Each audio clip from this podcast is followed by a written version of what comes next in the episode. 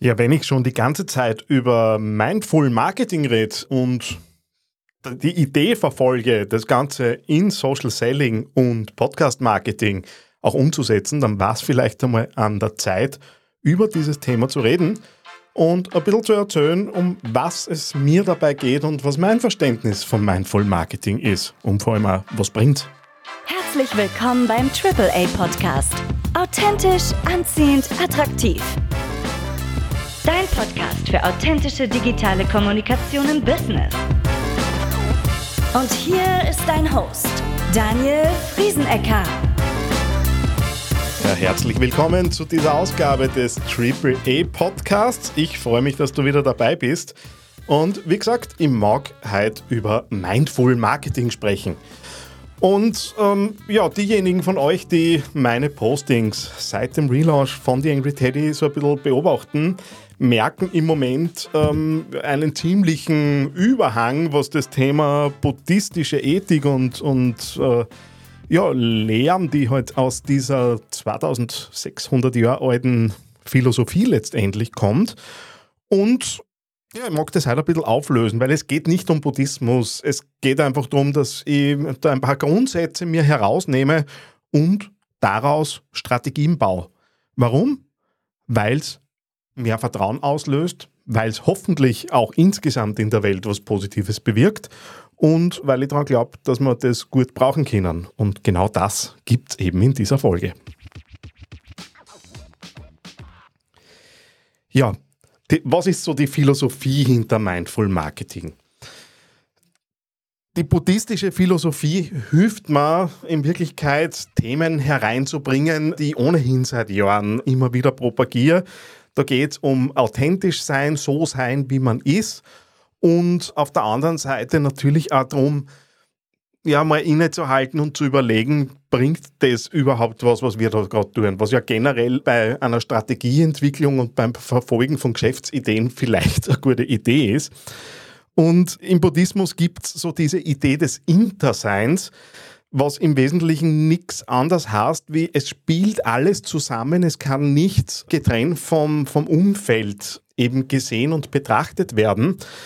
Und viele von euch wissen ja, ich bin systemischer Coach. In Wirklichkeit ist das die systemische Betrachtungsweise, wo es einfach darum geht, dass wenn ich jetzt was in die Welt bringe und vielleicht meine Kunden anlüge und die dann irgendwie enttäuscht sind, dass das dann natürlich Kreise zieht, was Negatives auslöst und somit halt insgesamt nicht besonders mehrwertstiftend ist und wie man halt dann im Buddhismus wieder sagt, nicht heilsam ist. Und das wäre so ein bisschen die Idee hinter dem Verständnis, wie ich mit dem Ganzen nähere, äh, einfach zu sagen, okay, was, was wäre denn etwas, was über bloße Geschäftszahlen hinaus irgendwie heilsam ist, um dieses pathetische Wort zu nutzen. Und wenn wir eben genau solche achtsamen und bewussten Praktiken ins Marketing einfließen lassen, dann wird das zur Folge haben, dass wir was ausstreuen, hoffentlich was Gutes, und damit einen positiven Einfluss haben. Und üblicherweise sind die Dinge, die uns gut tun und die einen positiven Einfluss haben, ja auch die, die uns erfolgreich machen. Also ich will es ehrlich gesagt nicht missverstanden wissen als so ein ESO-Quatsch, der da jetzt irgendwie daherkommt. Da sind schon auch geschäftliche Ziele im Hintergrund. Da geht schon auch darum, Geld zu verdienen. Also das darf man bei all diesem Hintergrund nicht vergessen, es ist jetzt nicht die Idee, so das reine Gutmenschentum da irgendwie zu propagieren, aber natürlich ein bisschen zu überlegen, wo führt uns denn ein Weg, eine Strategie, eine Social-Media-Strategie, eine Podcast-Strategie hin, wenn wir jetzt heute auf den Plattitüden draufbleiben und das reine Mehrwert, den, den reinen Mehrwert eben nicht bieten und es uns um bloße Reichweiten und Sichtbarkeit geht, die am Ende was möglicherweise auch ins Leere läuft, wenn da jetzt nicht irgendwie ein Wertekonstrukt dahinter ist.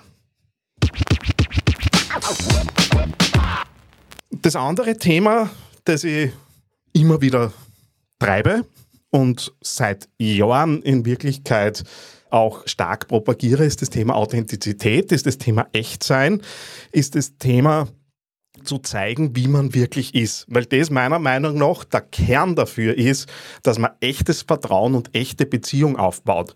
Nämlich mit den eigenen Kunden, mit den eigenen Partnern, mit dem, wie man draußen wahrgenommen wird. Und wenn es keinen Unterschied gibt zwischen dem, wie ich mich im Netz präsentiere, ob, egal ob das jetzt ein Social Media Posting ist, ein Reel ist, ein, ein Podcast ist, und dem, wie mich die Menschen dann auch wirklich erleben als Unternehmen, dann entsteht da kein, kein, kein Misstrauen, weil man einfach von vornherein gewusst hat, okay, mit wem habe ich es da zu tun? Und auch wenn wir rausschauen, auch wenn es jetzt in dieser Influencer-Blase zum Beispiel immer wieder propagiert wird, ja, ich muss authentisch sein, sonst kriege ich die Glaubwürdigkeit nicht. Wir haben doch einen Geruch dafür, wer macht es jetzt, um rein Geld zu verdienen und wer ist wirklich so, wie er sich da draußen darstellt. Und äh, ich hätte da schon die, die Hoffnung, natürlich geht es immer um Pole, aber ich hätte da schon die Hoffnung, dass da irgendwie so die Wahrhaftigkeit sich vielleicht auch mehr und mehr durchsetzt, weil wenn wir zurückdenken, wie Social Media damals gekommen ist, hat es nur sowas wie Verhaltensregeln gegeben, was Carsten hat, ja, wir müssen uns auch Kritik stellen und wir müssen mit dem gut umgehen und so weiter. Das ist halt 15 Jahre später alles ein bisschen verwaschen und damals hat Carsten, wir haben genug von der blank polierten Fernsehwerbung und in Social Media ja nicht werblich sein. Wenn ich da so drauf schaue, ist das möglicherweise nicht immer so gelebt. Und ich glaube, dass wir an einem Punkt sind, wo wir halt wieder genervt sind von diesen Dingen. Und da kann ich mich mit Authentizität natürlich unterscheiden.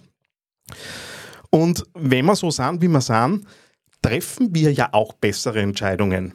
Bessere Entscheidungen, die nämlich nachhaltiger sind und die ja den Menschen im Fokus haben, wo es auch darum geht, was tut mir und meinem Unternehmen und meinen Mitarbeitern und meinem Team gut, was tut meinem Kunden gut, weil wir müssen irgendwie länger miteinander auskommen. Und auch das ist eigentlich ein beinharter geschäftlicher Aspekt. Natürlich wollen wir lange Kundenbeziehungen, weil lange Kundenbeziehungen üblicherweise weniger Aufwand in der Akquise bedeuten. Bestandskunden, wissen wir, sind klarerweise günstiger in der Ansprache als, als Neukunden. Und am Ende haben wir irgendwie alle was davon. Also auch da sehe ich so eine Win-Win-Situation, die über mein Verständnis dazu, was Mindful Marketing sein kann, einfach sie wiedergibt. Und da heute, wie gesagt, Achtsamkeit und Authentizität für einen ganz wesentlichen Punkt. Ja, das systemische Denken und das Intersein meint in Wirklichkeit, es ist alles miteinander verbunden. Und jetzt leben wir halt einmal in einer globalisierten Welt. Und wir sehen ja auch, was Ereignisse, die vielleicht nicht unbedingt unmittelbar vor der eigenen Haustür passieren. Und da rede ich jetzt nicht nur von Kriegen. Das können auch Frachter sein, die in irgendwelchen Zugangskanälen und Frachtstraßen hängen bleiben, was die für Auswirkungen haben. Und ich will jetzt nicht den Kolibri bemühen, der Stürme auslösen kann, theoretisch. Aber sich zu überlegen, die Handlungen, die ich setze oder die Kommunikation, die ich setze in Social Media, in meinen Botschaften, in dem, wie ich auftritt, auch als Unternehmen, in Kombination damit, dass wir ja alle irgendwie privat sind, das hat natürlich eine Auswirkung. Missgelaunte Geschichte kann sich auf jemanden anderen weiter verbreiten. Das Schöne ist, es funktioniert auch in die andere Richtung wenn man beim anlächelt, der vielleicht gerade einen scheiß Tag hat, dann kann dem das tatsächlich die Laune heben. Und auch da ist natürlich wieder die Frage, auf welcher Seite der Pole möchte ich stehen und wo mag ich mitarbeiten. Und so mit diesem Bewusstsein, dass nichts für sich alleine wirkt und dass alles irgendwie darüber hinausgeht, ist natürlich auch schon wieder die Überlegung und die Frage verbunden, naja, wie bringen wir denn das Ganze dann eben in Strategien und denken das bestmöglich mit, ohne dass wir uns versteigen in irgendwelchen Details, die am Ende vielleicht äh, ja, nicht ganz so nutzenbringend sind. Das heißt, da einfach zu überlegen, was kann ich denn auch einbringen? Was kann ich an Wissen einbringen, ohne dass ich sofort die Idee auch im Content Marketing habe, da muss jetzt unmittelbar der Lead und das Geschäft zurückkommen, sondern einfach, was kann ich denn vielleicht auch verbessern? Und was kann ich denn vielleicht auch als Gegenpol bringen? Also dieser Podcast hier ist so ein Versuch, sie so in einer Marketingwelt, die sehr geprägt ist, zumindest in meiner Bubble, von Algorithmen und Leads und sehr zahlenlastigen Denken, das natürlich zum Geschäft dazugehört, vielleicht auch mal einen Schritt zur Seite gehen und schauen, was machen wir das überhaupt alles? Und wie wirkt denn das dann weiter, wenn wir unsere Ziele erreicht haben? Und da und dort, zumindest ist mir so gegangen, verändert man dann vielleicht auch ein bisschen die Prioritäten, weil das halt einfach auf Sicht weiterbringt. Und alle, die sich da im Detail auseinandersetzen wollen, was mein Weg ist, dazu gibt es ja businessofbalance.com, da gibt es einiges zum Nachlesen.